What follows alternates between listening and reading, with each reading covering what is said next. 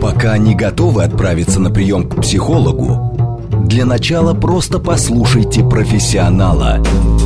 Примерьте расхожие обстоятельства на свои, личные.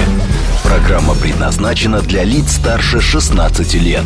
Личные обстоятельства. Добрый вечер, дорогие друзья. С вами Вероника Романова. Это программа «Личные обстоятельства», где все самое важное мы обсуждаем вместе. Суббота на календаре, а это значит, что время с понедельника по пятницу позади.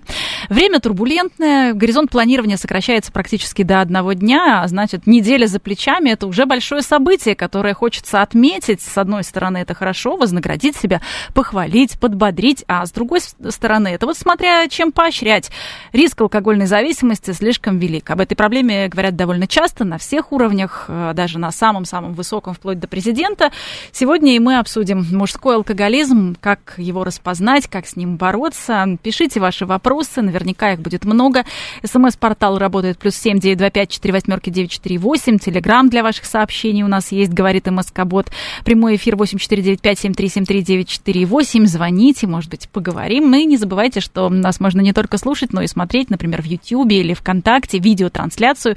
И там тоже очень удобно писать комментарии. Ждем. Отвечает на ваши вопросы сегодня клинический психолог, психиатр, психотерапевт Марат Сараев. Марат, здравствуйте. Здравствуйте, Вероника.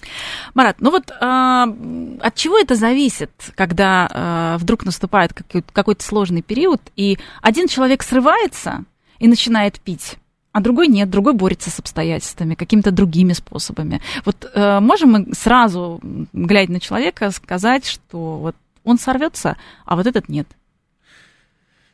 А, глядя на человека, конечно, мы сразу сказать не можем, но тем не менее, как вы правильно указали, мультифакторность здесь имеет значение большое. А, дело в том, что а, если мы хорошо изучим прошлое человека, если мы изучим его анамнез, наследственность и всех-всех-всех предков э, в отношении алкоголя, какое у них было а, поведение, то, конечно, в этом случае мы можем гарантировать, что можем в этом случае гарантировать, что найдем определенные Э, обстоятельства для определения в большей степени его предрасположенности к употреблению. Ну, то есть вот, например, на свидании, да. условно говоря, угу. хороший парень, прекрасный мужчина, женщина э, категорически не хочет связываться с э, алкоголиком, да, или, или с потенциальным алкоголиком. Угу. Вот какие вопросы задать? А, хороший вопрос. А, здесь, наверное, действительно лучше уже сразу в корне предотвратить проблему, да, нежели потом обращаться к врачам-наркологам, к различным клиникам и так далее. А, смотрите, здесь необходимо, конечно, посмотреть на поведение человека первоначально, как он относится к употреблению спиртного, что он употребляет, как он это делает и так далее. Очень важно расспросить его вообще отношение к этому делу, что он делает, как он делает э, и так далее. Ну, конечно же, здесь мы не можем а, первоначально понять, потому что человек может придумать, да, историю, что он трезвенник, Я спортсмен. никогда. Да, да, да, да. А, но все-таки некоторые моменты такие, например, как, а были ли у тебя там кто-то в семье, там люди с проблемой, да, вот. Просто изначально лучше сразу выстраивать э, честный, доверительный разговор – а, не придумывать. Это касается прежде всего, ну, наверное, девушку.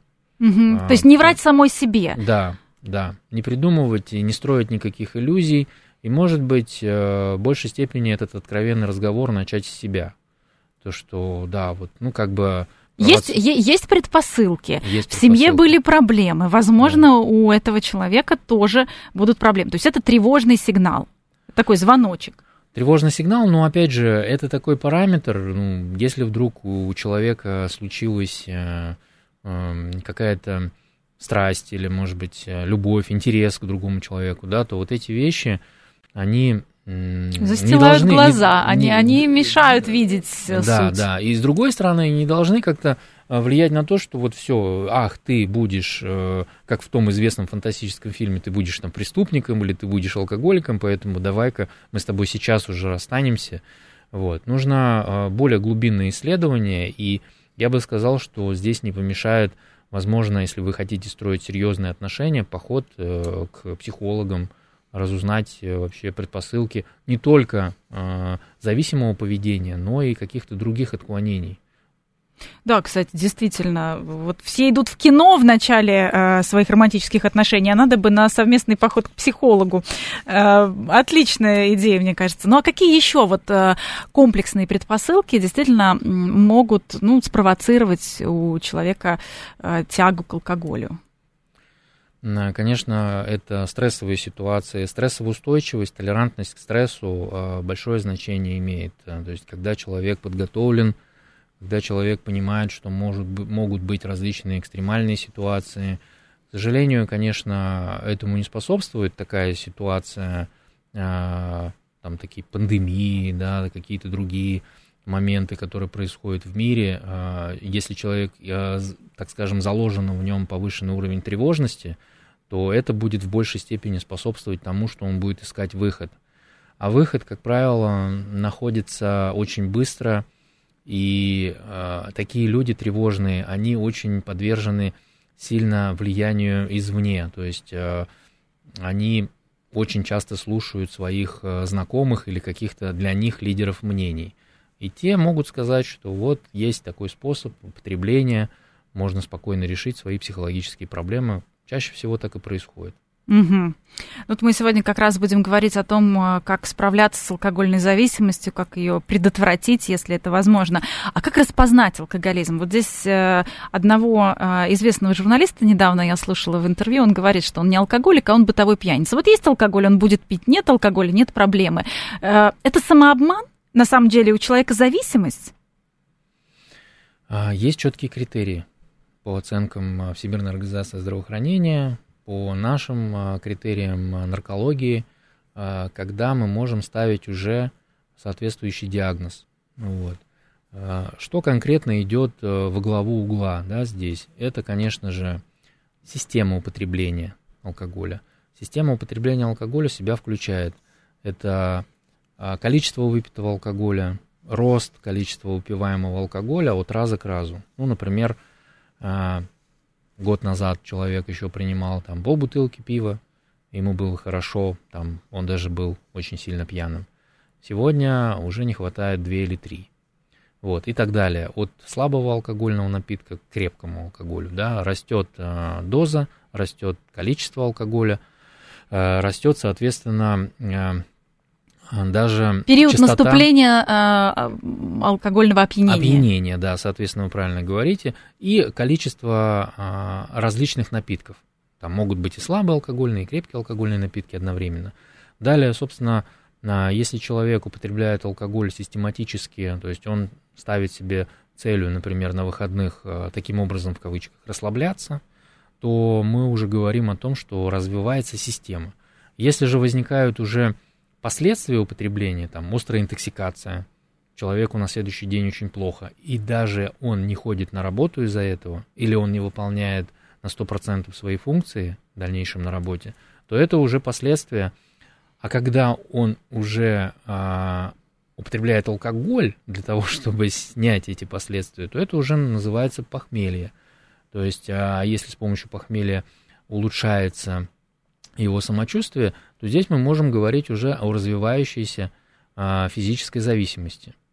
Ну, то есть, а, почему я задала этот вопрос? Потому что очень многие, когда говорят а, алкоголик э, или а, зависимость от алкоголя, представляют себе, ну, довольно маргинальные слои общества mm-hmm. и совершенно себя э, не ассоциируют с группой э, зависимых людей. А выясняется, что есть разные стадии вот давайте о них тоже поговорим, как, как распознать себя или, может быть, кого-то из своего окружения. А, стадии, как я уже начал говорить, их всего три. Да?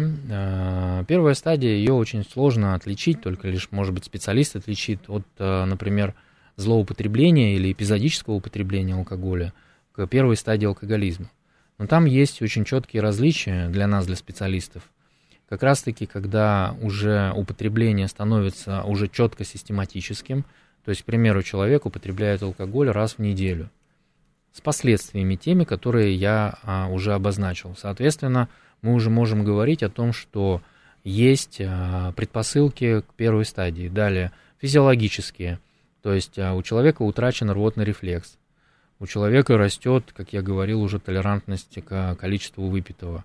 У человека возникает э, похмелье, да, то есть ему острая интоксикация, ему плохо на следующий день. Вот. Но он а, продолжает. То есть это не разовая какая-то акция, да, а регулярно. Он продолжает, да. Несмотря на то, что у него были плохие последствия, он это быстро вытесняет и забывает. Вот, и к следующему употреблению приходит уже во всеоружие. То есть, о, как хорошо, а, вот это вот состояние алкогольного опьянения, но не думает в это время о последствиях. То есть а, в этот момент а, конечно же, мы говорим о том, что снижается и притупляется его чувство самосохранения, вот, то, что нам задано природой. Вот. Поэтому... Это первая стадия, да? Это первая стадия, да, которая планомерно, очень быстро, стремительно переходит во вторую. И большинство людей, которые находятся в пространстве с диагнозом а, хронический алкоголизм, это люди, у которых вторая стадия. И в основном в этой стадии люди обращаются за помощью в наркологию или их родственники обращаются за помощью в наркологию, потому что уже есть последствия в различных сферах жизнедеятельности и в организме человека, которые требуют медицинского вмешательства. А как вот вторую стадию э, определить? Здесь мы видим, что уже наметилась тенденция э, регулярного систематического приема алкоголя, когда человек видит, что без употребления спиртного у него все происходит не так.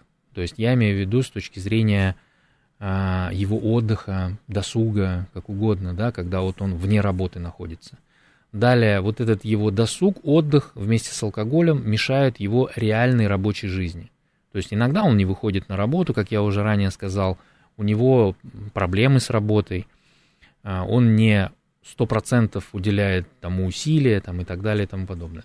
Далее, у него возникает уже такие последствия, которые ну, просто невозможно э, решить с помощью каких-то народных средств. То есть приходится принимать какие-то лекарства, обращаться. Изна- изначально люди не всегда идут сразу к наркологам, не сразу идут к психиатрам, они идут, может быть, психотерап... э, к терапевтам обычным, вот, э, или даже к психологам. А, якобы у меня какая-то депрессия и так далее. То есть вот сейчас мы можем говорить о том, что у человека наступают определенные а, психологические, а даже и психиатрические проблемы, которые он не понимает, откуда они взялись. Mm-hmm. Вот. А, здесь две причины. С одной стороны, и алкоголь дает последствия употребления такого плана, и обостряются некогда хронические да, заболевания, которые, может быть, никогда бы не появились, если бы человек – столь грубо не злоупотреблял бы алкоголем. Вот это э, отличие второй стадии, также еще наиболее максимально, э, что отличает от первой стадии, это запойная форма употребления, когда человек вынужден в силу своего психоэмоционального и физического состояния употреблять алкоголь ежедневно. То есть вот он не может остановиться у него нет ресурсов для этого. А если просто каждый день перед сном, потому что не может заснуть, это как-то относится уже к зависимости? Вот. Наверняка вы в своей практике встречали такие случаи. Да. Вот вы верно абсолютно подметили, что есть люди, те, которые употребляют алкоголь, э, считая то, что это без последствий. Да, то есть они не уходят в запои, у них по работе все хорошо. Это первая стадия еще, или это а уже у вторая? Них со здоровьем все хорошо. Вот здесь вот как раз-таки вопрос а, дифференциальной диагностики между теми людьми, которые считают себя а, просто веселыми людьми, да, которые иногда применяют алкоголь для повышения настроения или там гастрономических целей. Второй момент – это люди, которые находятся уже в первой стадии хронического алкоголизма. И третье – это те люди, которые находятся уже во второй стадии. То есть вот эти все люди, они могут, как вы говорите, каждый день а, перед сном или вечером или за обедом принимать какое-то количество алкоголя. В и разница? не считать, что есть какая-то проблема. Да, и не считать, э, что есть какая-то проблема. Вот как мы считаем, как мы определяем, что есть проблема? А, во-первых, сюда мы должны подключить не только проблемы социального характера, проблемы со здоровьем, А, вот здесь вот они точно уже возникают. То есть проблемы со здоровьем, они обязательно возникнут, только их нужно четко соединить с тем, что ты принимаешь алкоголь. Но это надо просто признать. Что и это последствия. Это последствия, да. Mm. И вот тут вот очень важный момент. Люди это не признают. Mm. Просто не признают. Ну, это такой тревожный сигнал. А вот все-таки физиологические причины и последствия и психологические. Вот э, как, как формируется зависимость? Ну, с третьей, четвертой стадии мы, мы сейчас дойдем, но там, mm-hmm. уже поня- там уже, скорее всего, окружающим, по крайней мере, понятно, что... Четвертая это уже в гробу стадия. черный юмор, конечно. Но э, вот, с, как, как правило, людей с третьей стадии mm-hmm. их э, и ассоциируют с термином алкоголик, mm-hmm. э, зависимый от алкоголя человек и так далее. А вот, вот эта первая, вторая стадия, они самые непонятные как для самого человека, mm-hmm. так и для окружения. Но вот психологические причины, они, скажем так, важнее, чем физиологические, там, генетические. Вот что, что опаснее? Mm-hmm. Наверное, надо сказать так, что является в большей степени влияющим, так скажем, на возникновение э, этой болезни. А мы обозначим четко, что это болезнь. Э, очень важно, какие генетические, наследственные факторы, биологические факторы предшествуют тому, э, когда человек попробует впервые алкоголь. Вот есть люди, которые, попробовав единократно алкоголь, уже становятся зависимыми от этого психоэмоционального состояния, которое дает алкоголь, от этого опьянения. Есть люди, которые, употребив алкоголь, даже небольшую дозу, все, на всю жизнь говорят, нет, это не мое, так называемые абстиненты. И есть э, люди, у которых э, такое отношение лояльное. Будет алкоголь, буду принимать, не будет алкоголя, ну и ладно. Так вот, э, очень много людей, колеблющихся вот э, употреблять алкоголь, не употреблять алкоголь, собственно, и сегодня даже в какой-то части дискуссия на эту тему идет. Ну да, что, то есть это зона риска да, все равно получается. Да. Вот предшествует, безусловно, а, тому определенные, а, так скажем, психологические, физиологические факторы. То есть можно их соединить воедино. То есть определенная предрасположенность человека к алкоголизму, она все-таки существует, это доказанный факт. И если она существует, у этого человека, у этого индивидуума, то заболевание развивается по более злокачественной спирали быстрее. Вот. И мы тогда уже видим быстрее развивающийся, даже минуя первую стадию, Сразу вторую. вторую. Да. Mm. Ну, как бы она такая стремительная первая стадия, и раз уже вторая. Я почему спрашиваю, можно ли, минуя психолога, справиться с этим? То есть можно ли только физиологическими какими-то э, лекарствами, медикаментами, а, определенными э, средствами, без психолога? То есть насколько, насколько важно здесь именно консультация психолога, который разберется, в чем причина, от чего человек пытается сбежать, что ему не нравится в жизни, там, чего не хватает, может быть, вообще не нравится все, и действительно ничего нет ярче, чем вот этот вот какой-то uh-huh. там алкогольный вечер с какими-то друзьями, может быть, не самыми лучшими, но, но все остальное еще мрачнее мрачнее вокруг. Угу. А, как мы понимаем, а, что нужна психология именно, да? То есть мы понимаем, что человеку нужна поддержка. Вот. Многие говорят, мне не нужен психолог, у меня вот есть сосед, у меня есть подруга, у меня есть сестра, у меня есть мама, у меня есть отец там, и так далее. Вот они мои мотиваторы, они мне помогут в этом. Но в любом случае те способы и методы, которые они будут использовать для работы зависимым, без психологии никуда не двинемся. Соответственно, психология действительно очень важная а, структура. Я бы сказал, наверное, она основная в лечении и в дальнейшем профилактике зависимого поведения. Вот, э, без нее никак, никаким образом а, не выйти из этой ситуации. И физиологический, как вы правильно сказали, здесь аспект, он краткосрочен. То есть, а, если человек не повредил свой организм э, очень сильно, и он на, не находится там в конце второй стадии, в начале уже третьей или вообще в третьей, то э, здесь организм быстро приведет себя в порядок. Быстро приведет себя в порядок, но с этим надо что-то делать дальше. То есть вот многие люди обращаются в клинику, полежав там 2-3 дня или несколько дней и говорят, все, я пролечился. Вот, я уже больше не прибегну никакой помощи, это заблуждение. Так делать нельзя. А, пишут наши э, слушатели мнение, что если человек алкоголик со стажем, надо бросать. Отец э, разрушил свою жизнь из-за алкоголя. А, благодарим вас, что поделились своим опытом. Вот действительно, бросать или, или э, вести к психологу? Угу. Вот, наверное, такой вопрос. Хороший вопрос. И вообще, действительно, вот в этом комментарии чувствуется боль Э, в какой-то мере я соглашусь, что надо бросать. Ну, то есть, если у человека нет возможности помочь, если человек гибнет и тонет вместе с этим зависимым, если он не видит в дальнейшем а, никакого а, способа а, как-то оказать поддержку этому человеку, да, то единственный способ спасти и себя, и его, а может быть, встряхнуть его для каких-то действий.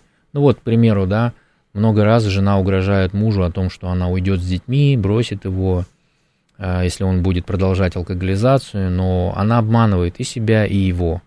Она в очередной раз не уходит. Ну или уходит, остается. уходит на один день, потом возвращается, и он знает, что она вернется. Конечно, да. И здесь э, он продолжает э, этот замкнутый круг э, крутиться и крутиться. То есть он употребляет, употребляет, на какое-то время прекращает, дальше возвращается к этому снова.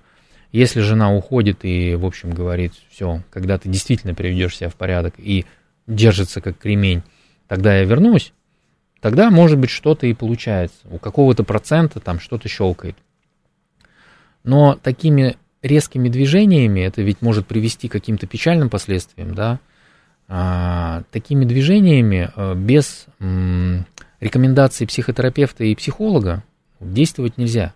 То есть это вот на самом деле как такое очень э, важное такое обстоятельство, это как оружие, по сути дела, в руке человека. Вот сделаю вот так, и обязательно все это, там, это как какая-то панацея. Но это не так. В каждом случае нужно разбираться индивидуально. А вот, кстати, индивидуально или на групповом тренинге, или аутотренинг, вот что вы рекомендуете, если, может быть, кому-то из близких посоветовать, или кто-то сейчас сам ищет способ себе помочь? А, это должна быть психотерапия в комплексе индивидуальное, как я сказал, это изначально мы смотрим, диагностируем человека, да, проводим диагностику и назначаем ему по индивидуальному плану и групповую психотерапию, и индивидуальную психотерапию. Вот, то есть, а, условно говоря, подбираем ему определенную группу. Вот, а, это групповая психотерапия по индивидуальному плану. А, поэтому здесь эффективно и то, и другое в комплексе обязательно. Вот что-то одно, так же как и лекарство, нельзя сказать. Есть э, такой набор комплекса, э, который мы с вами обязательно сегодня еще раз поговорим. Да, а вот а, групповая терапия, она хороша именно тем, что ты а, кому-то обещаешь, что ты а, больше не будешь. То есть здесь именно эффект присутствия других людей? Угу. А, да, эффект присутствия других людей, у которых есть подобная же проблема, которые находятся в разных а, состояниях и ну, на разных этапах а, трезвости, а, очень важна эта поддержка. Вот, потому что многие люди, приходя на группу, они а, видят себя... Как бы со стороны. Со стороны, да. Они видят себя в прошлом. Они могут, соответственно, увидеть себя в будущем и им становится легко а, понимать а, вот эту картинку, она как бы визуализируется, конкретно становится четкой. Вот, поэтому а, групповая психотерапия здесь один из очень важных а, принципов лечения, программы 12 шагов. Ой, мы обязательно, да, сегодня разберем а, программу 12 шагов подробнее и а, поговорим о том, как распознать, как а, избавиться от а, ал- мужского алкоголизма. Кстати, чем мужской отличается от женский, тоже поговорим сразу после новостей. Пока не готовы отправиться на прием к психологу, для начала просто послушайте профессионала. Примерьте расхожие обстоятельства на свои, личные. Еще раз добрый вечер, дорогие друзья. С вами Вероника Романова и программа «Личные обстоятельства». Приветствуем всех, кто, возможно, к нам только что присоединился. Сегодня говорим про мужской алкоголизм, как с ним бороться, как его распознать на ранних стадиях. Плюс семь девять два пять четыре восьмерки девять четыре восемь СМС. Телеграмм говорит МСК-бот, тоже работает для ваших сообщений. И не забывайте, что трансляцию нашу можно не только слушать, но и смотреть, например, в Ютьюбе или ВКонтакте. И там тоже очень удобно писать комментарии. Отвечает на ваши вопросы клинический психолог, психиатр, психотерапевт Марат Сараев. Марат, еще раз приветствую. И вот э, пишет нам Руслан, бросил пить, начал много есть, чем заменить удовольствие от чревоугодия вкусной пищей. С одной стороны, выглядит, э, звучит как шутка, а с другой mm. стороны, действительно, э, что делать, как грамотно избавляться от одной зависимости, чтобы не перейти в другую. Вот э, вы уже начали говорить в предыдущей части, что есть 12 шагов, может быть, пробежимся по ним широкими мазками, широкими да. шагами. Ну вот как раз-таки вот этот комментарий, он и говорит о том, что подтверждает то, что я говорил в начале, да, есть люди, у которых есть предрасположенность к различным формам э, психологических отклонений, вот, назовем их так, девиации, зависимого поведения там и так далее. Вот. Действительно, очень часто бывает так, что решая проблему с табачной зависимостью, или э, решая проблему с алкогольной зависимостью, да, возникает такая вот проблема с пищевым расстройством, пищевым поведением.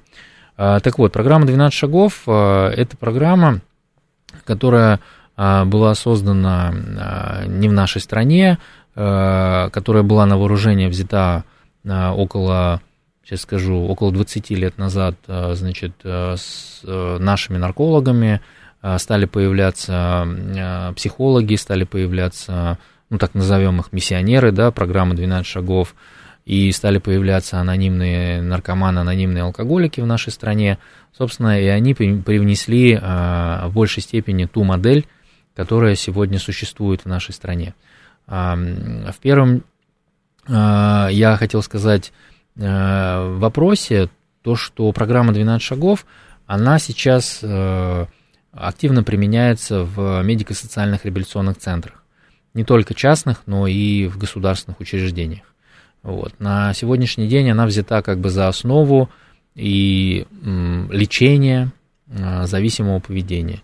Это наркозависимых людей и алкоголь-зависимых людей в основном а, лечат а, психотерапевтически именно по этой программе. В чем она, в чем основные критерии? Ну, сама по себе программа 12 шагов а, сама за себя говорит, что есть некие этапы, да, некие этапы, а, которые человек должен, как а, в том же самом определенном пути пройти.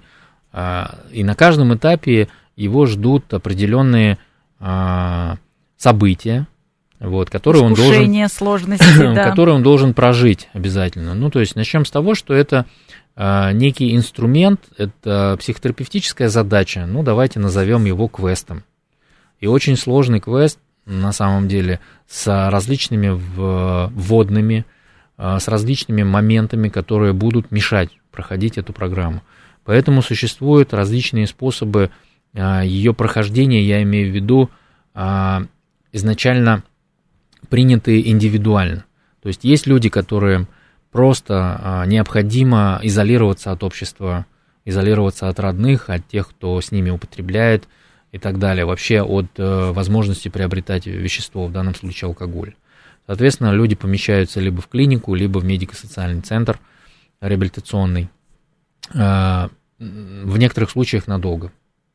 А, программа длится не менее одного года, и интенсивная ее часть не менее 3-6 месяцев в зависимости от э, индивидуума, в каком он состоянии находится, в, каком, в какой части разрушения а, находится его личность. А, программа духовно ориентированная, то есть а, изначально она была основана на религиозных моделях. Вот сейчас она трансформировалась, и очень много привнесли а, в эту программу психологи. Угу. Именно научная психология, клиническая психология – стала на сегодняшний день главенствующей э, в этой программе. Вот от чего к чему идет? А вы имеете в виду... 12 шагов. От э, принятия.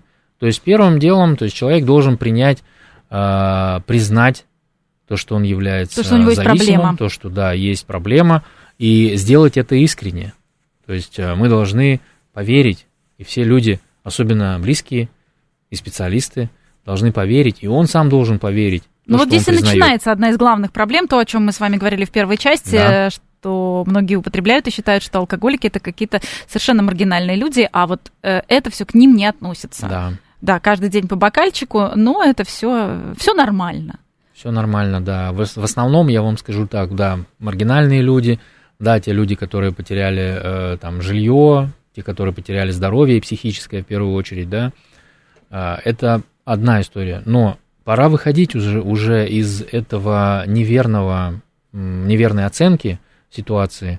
На сегодняшний день в основном алкоголиками являются те, которые имеют все социальные блага, имеют возможность приобретать э, достаточно недешевый алкоголь, угу. имеют возможность отдыхать, зарабатывать деньги. Вот в основном люди, которые страдают зависимым поведением, находятся в этой социальной среде. То есть сначала принятие, а дальше?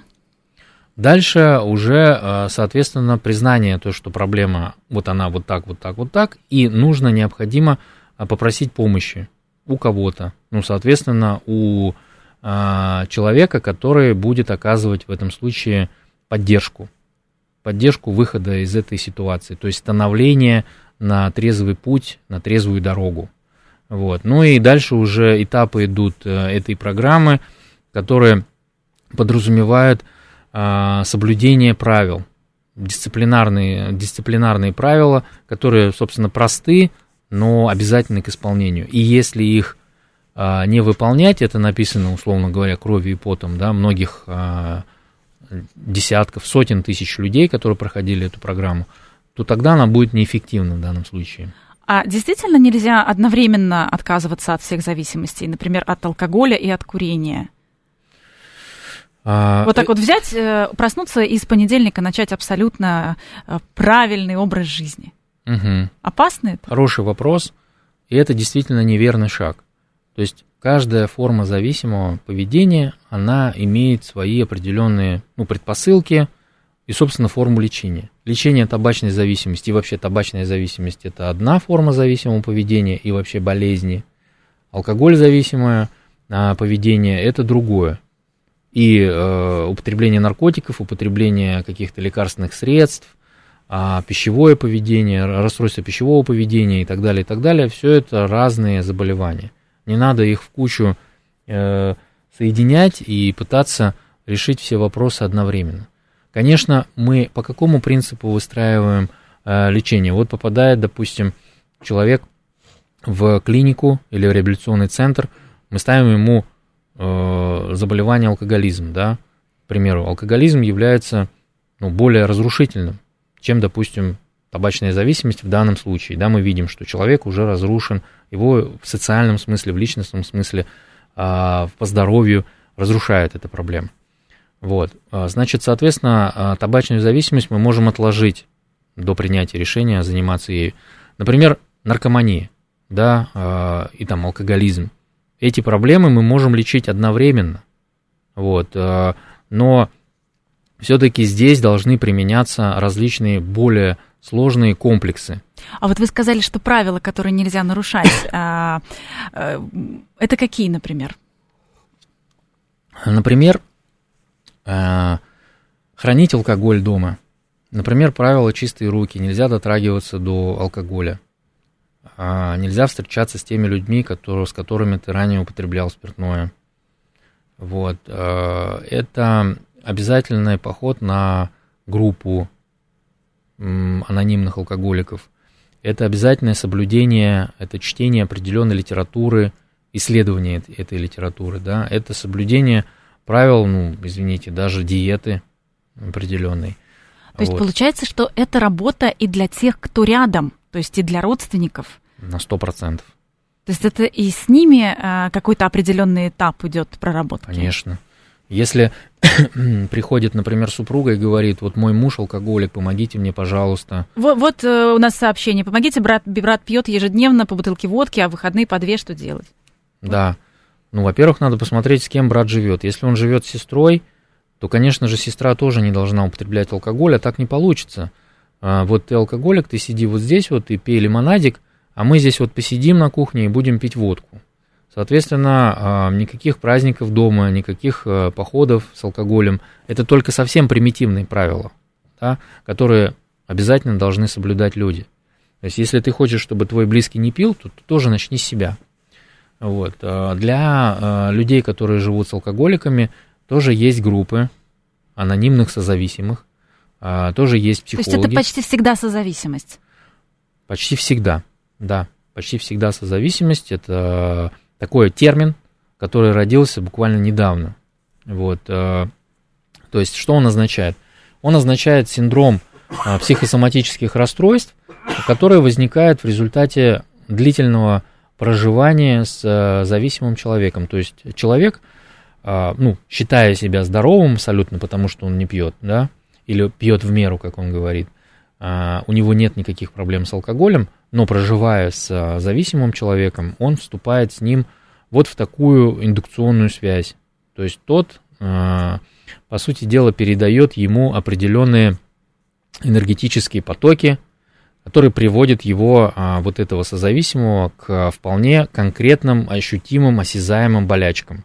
То есть у человека начинаются так называемые а, психосоматические расстройства, там, язва желудка, онкология и другие очень много вполне понятные заболевания, которые человек вынужден лечить в поликлинике, а, он не понимает, откуда это возникло, но мы смотрим в корень и видим, что этот человек проживает с алкоголиком, и вот здесь вот эти факторы как раз-таки влияют на возникновение постоянно этих заболеваний хронических.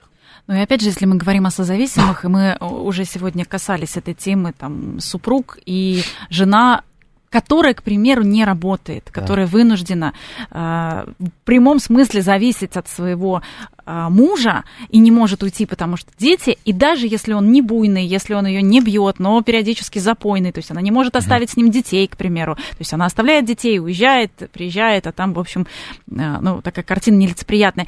Э, получается, что вот эта созависимость, она есть и эмоциональная, и еще и от совершенно конкретных экономических благ. Да, а, зависимость это как раз-таки невозможность принять решение а, ввиду каких-то якорей. А, что-то человека держит, как он считает, невообразимо сильно, что вот он не может разорвать эти путы. Ну вот как вы правильно сказали, дети существуют, я не работаю, а он меня содержит, у нас там, у меня ничего нет, да, вот, я полностью завишу от него. А ведь Большинство людей, большинство женщин, которые э, вынуждены жить в таких условиях, они именно в таких условиях и проживают. То есть он говорит, она говорит, э, я уйду. Он говорит, уходи. Вот. Она ему говорит, дай деньги. Не дам. И все, и все закончилось. И все закончилось. Разговор. Да. Короткий. Поэтому, поэтому, да, здесь э, как раз-таки приходится приспосабливаться, и как раз-таки вот это вот приспособленчество, оно и является частью проявления созависимости. Дальше это приспособленчество, оно превращается в ужасную форму. Просто человек трансформируется вне себя уже. То есть он себя уже через какое-то время не узнает. И он начинает тоже ходить по психологам, как я уже говорил до этого, по терапевтам, по другим каким-то специ... специ... специалистам. И э, он становится, по сути дела, ипохондриком.